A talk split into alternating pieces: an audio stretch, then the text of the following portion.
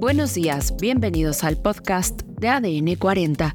Soy Leslie Jiménez y es martes 27 de febrero de 2024.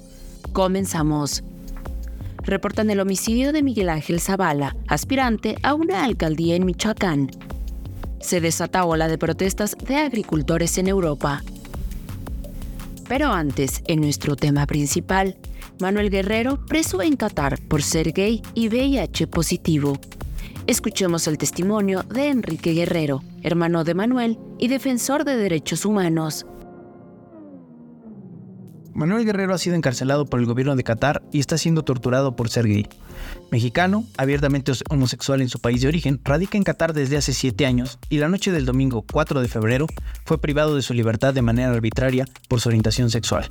Hoy, Manuel está en una celda de aislamiento en la ciudad de Doha en condiciones infrahumanas, siendo objeto de tortura física y psicológica y sufriendo malos tratos únicamente por ser parte de la comunidad LGBT y por vivir con VIH. Escuchemos también a Víctor Manuel Chima, del Comité de Acompañamiento a Manuel Guerrero. Manuel fue víctima de un modus operandi que es común en países que criminalizan a las personas LGBT. La misma policía de Qatar creó un perfil falso en Grindr, una aplicación de citas muy popular entre hombres gays, desde donde contactaron a Manuel y concertaron una cita con él, haciéndose pasar por un hombre homosexual. Al llegar al lugar de la cita, Manuel no encontró al hombre con el que supuestamente se vería, sino policías que lo detuvieron arbitrariamente. Además, le sembraron un cuarto de gramo de metanfetamina, droga conocida como cristal, lo encarcelaron y lo sometieron a actos de tortura psicológica. En Qatar, ser gay y tener relaciones sexuales fuera del matrimonio son tipificados como delitos que se penan con hasta 7 años de prisión. Y de acuerdo con la comunidad LGBT, estas coartadas e incriminaciones como la que usaron con Manuel son una práctica común. En la cárcel, Manuel ha sido amenazado, aislado, privado de alimentos y aguas suficientes. Le han negado su derecho a contar con un abogado y ha sido obligado a firmar documentos en árabe sin un traductor de apoyo. Aún más grave, le impiden tener y tomar los medicamentos antirretrovirales que necesita por vivir con VIH para mantener una buena calidad de vida.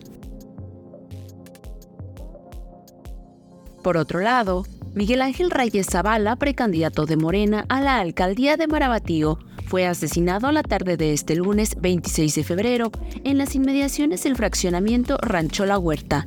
Los reportes indican que se trató de un ataque directo mientras el político iba a bordo de su auto en la calle Cereza, cuando fue emboscado por hombres armados y acribillado a balazos.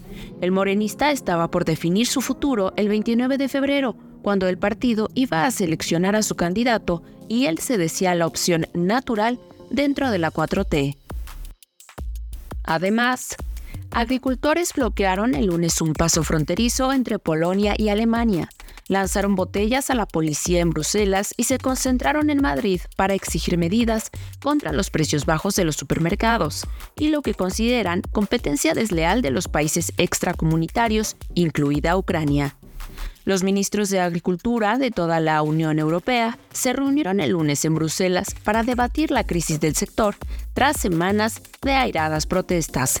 La Unión Europea, compuesta por 27 países, ya debilitó algunas partes de su emblemática política medioambiental, Pacto Verde Europeo, eliminando de su hoja de ruta climática para 2040 el objetivo de reducir las emisiones de la agricultura.